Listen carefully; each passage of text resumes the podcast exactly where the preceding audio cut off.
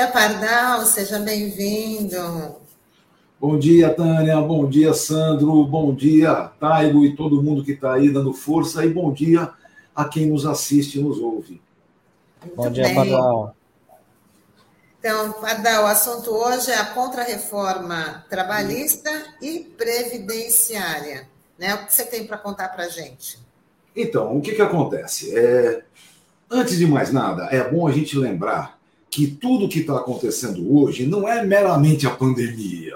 São três décadas de neoliberalismo batendo feio. O que, que fez o neoliberalismo nessa montagem toda? Veja, do ponto de vista trabalhista, simplesmente foi tirando as garantias, foi inventando é, contratos tipo esse intermitente. Fica à minha disposição aí, meu filho, que eu, que sou patrão, mando e desmando a hora que eu quiser. Então, quando eu quiser, você trabalha e só ganha pelo que trabalhar. Pronto. É, próximo da escravidão? Isso, isso mesmo. Pois bem, essas coisas todas foram acontecendo, aconteceu a terceirização, aconteceu a pejotização, aconteceu a precarização das relações de trabalho.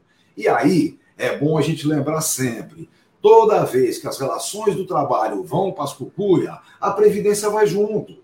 Sempre é bom lembrar: Previdência brasileira, ela é de caráter compulsório, está trabalhando, meu filho, tem que participar e é contributivo, mediante contribuição.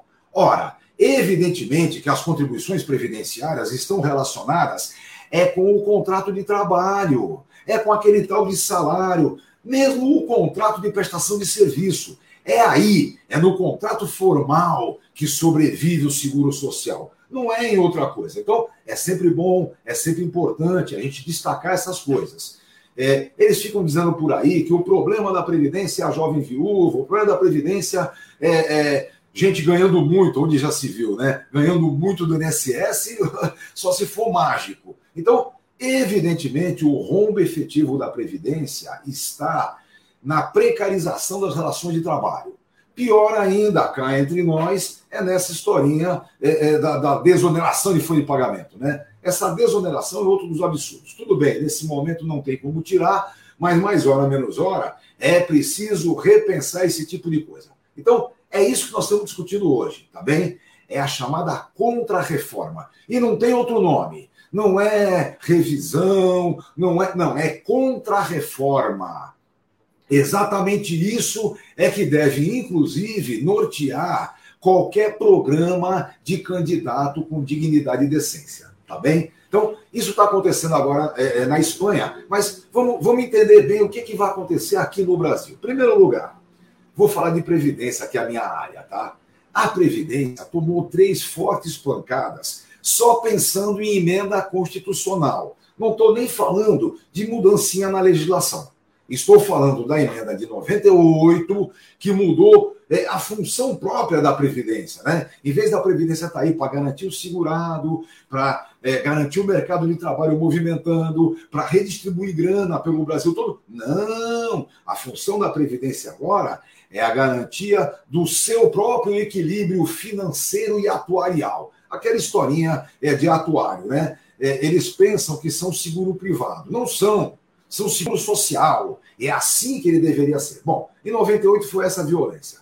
E em 2003 foi a vez do servidor público, que apanhou que nem cachorro sem dono.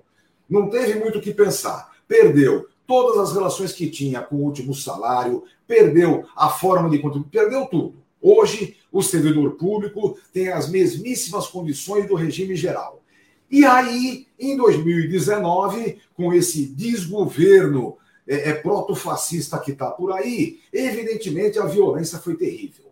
A reforma de 2019, a emenda 103, foi a maior violência que se podia esperar. E só não foi pior porque alguma mobilização existiu. O povo aqui lembra, aqui na região, por exemplo, teve grandes mobilizações, teve grandes debates, discussões científicas, e isso conseguiu pelo menos conter a chilenização que esse desgoverno queria. Vejam só, o Chile teve o seu laboratório neoliberal, especialmente na Previdência, composto durante um governo absolutamente ditatorial. O Pinochet mandou prender, matou, fez o diabo e impôs essas relações. Pois bem, O que, que acontece? No Chile hoje é um negócio horrível. Você tem mais da metade dos aposentados chilenos ganhando um valor menor do que a metade do salário mínimo vigente. Então não dá para estar tá muito contente, não é? Pois vejam, o descontentamento do Chile está aí comprovado. É a Assembleia Constituinte, paritária, inclusive, é a eleição do Boic. E acho que tudo isso no Chile é um demonstrativo muito claro do absurdo que seria se a EC 103 tivesse passado na sua totalidade. Ainda bem que não foi assim. É aquilo que eu disse, de uma forma ou de outra, nós conseguimos manter um sistema previdenciário que é quase secular, e essa manutenção nos permite recompô-lo. E aí é que entra a discussão do que se chama contra-reforma. Contra-reforma é a construção pós-pandemia. Lembrem-se, nós temos três décadas de neoliberalismo batendo na gente mesmo, tirando o direito social, reduzindo as condições trabalhistas, acabando com o nosso seguro social. Tudo isso veio acontecendo durante três décadas. Depois disso, nós temos a pandemia que arrebenta as vitrines. A pandemia que demonstra o que aconteceu. Aqui no Brasil, por exemplo, os, os nossos dois grandes gigantes são o SUS e o INSS. Os nossos gigantes, apesar de um governo que quis desmontá-los absolutamente, apesar disso, os nossos gigantes são saúde pública e assistência social, que decorrem das relações previdenciárias, inclusive. Então, é isso que tem que ser o objetivo de qualquer governo progressista a ideia é exatamente essa. E a Espanha está demonstrando para a gente é, como é que as coisas devem acontecer. Por isso que o nome é contra-reforma. Nós tivemos reformas neoliberais que simplesmente achincalharam o direito social, reduziram essencialmente o direito trabalhista e, por consequência, não tinha como ser diferente, os direitos previdenciários. Isso Claro que arrebenta também com o poder público. Porque aquela velha historinha, nós já tivemos um tal de NPS que simplesmente é, é, financiou tudo que a ditadura quis. Ponte de Rio Niterói, Binacional de Itaipu, a Transamazônica. Então, todo o dinheiro da Previdência servia para isso tudo. Por que, que agora eles acham que a Previdência é deficitária? Até porque é mentira isso, viu? A Previdência em si, o regime geral de Previdência, não é deficitário, mesmo nas condições atuais que nós temos colocados. Isso a gente sabe muito bem. Agora, nesta relação do dia a dia, evidentemente tem que se objetivar o que queremos. A gente tem falado bastante, esse vai ser um ano de muito combate. Um ano de combate duro, não é combate pequeno, é combate duro. Não é meramente eleitoral, é também eleitoral. Temos que garantir o fim desse absurdo que está, infelizmente, nos governando. Agora, durante esse período, até o final do mandato dele, já que impeachment não me parece algo possível ou provável, até o final é preciso resistir. É preciso resistir no poder legislativo, é preciso resistir do ponto de vista judiciário, com as ações necessárias, atuando como estamos fazendo, porque senão esse imbecil vai detonar o Brasil todo e não vai ter governo que o revigore. Então, primeira coisa importante é isso: temos que ter a resistência. Em segundo lugar, se a nossa ideia é a contra-reforma, nós temos que eleger presidente da República, sem dúvida, mas temos que eleger senadores e deputados federais que efetivamente tenham um compromisso com a contra-reforma. O que se diz contra a reforma é simples. É preciso recompor o direito social. A gente tem falado bastante isso aqui na rádio. Vejam bem, é, é, é, a partir do momento em que o Supremo Tribunal Federal colocou aquele pilantra de Curitiba no seu devido lugar, é evidente que aquilo representava o princípio da recomposição do Estado democrático de direito que havia sido vilipendiado com a prisão do Lula, com é, o impeachment da Dilma e com essa loucura toda que foi acontecendo, esse tal de, de, de é, Lava Jato, essa porqueira toda do ponto de vista, inclusive, jurídico. Pois bem, isso acabou. Nós vimos que o Supremo efetivamente tomou vergonha na cara e as coisas começam a se recompor. E aí é que vem essa grande questão. Pessoal, não podemos admitir que reconstrução do Estado democrático de direito não pegue como uma das coisas mais importantes o direito social. O direito social é o direito ao trabalho, o direito à previdência, o direito à habitação, o direito a saneamento básico, o direito à saúde pública, o direito à educação. Isso chama-se direito social. É uma família importantíssima para todos nós. Então, lembrem-se sempre: o momento agora é de combate. O objetivo do ponto de vista trabalhista e previdenciário é a contrarreforma, é a recomposição efetiva do Estado Democrático de Direito quando se fala em direito social. Lembrem-se, é aquela velha historinha. Existe uma luta entre capital e trabalho.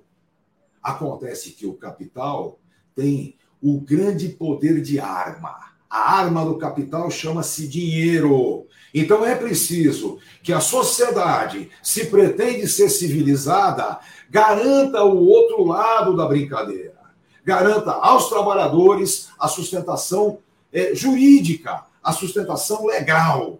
É preciso recompor o Estado Democrático de Direito, inclusive do ponto de vista do trabalhador. Porque se não for assim, as coisas não vão ter é, efetivamente um desenrolar. Olhem, é importante lembrar o seguinte: na Espanha, essa contra-reforma passa por um monte de coisas, inclusive pelo debate interno. Lembrem-se, a Espanha é uma composição de antigas nações. Não é? Nessa composição, há uma coisa muito interessante.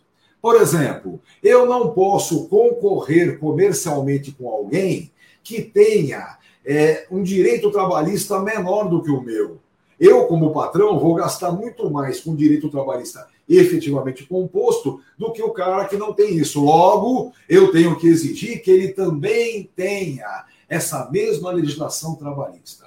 Eu estou dizendo isso porque eu gosto sempre de lembrar a Organização Mundial do Comércio é um dos maiores defensores dos trabalhadores nesse mundo. Defende os trabalhadores porque sabe que os seus associados, sendo países mais civilizados, têm legislação trabalhista mais forte. Eles querem poder concorrer com os outros em igualdade de condições, inclusive quanto ao trabalhador. Então a defesa é essa. É preciso contra-reforma, sim, e é preciso a exportação da ideia de o que é o trabalhador, de como o trabalhador deve ser garantido numa sociedade que se diga civilizada.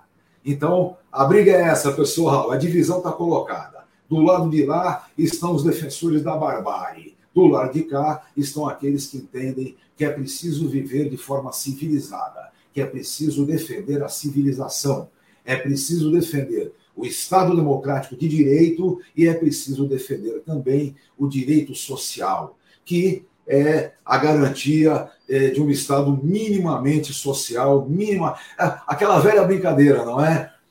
Quando havia a chamada Guerra Fria, quando aconteceram as duas grandes guerras, quando havia um choque efetivo entre duas visões diferentes de mundo, haviam também mais conquistas. As conquistas começam a ser arrebentadas quando acaba é, é, a, a contradição, quando acaba o choque de duas visões diferentes. Acontece, pessoal, que a partir da pandemia, todo mundo tem clareza de que lado tem que estar.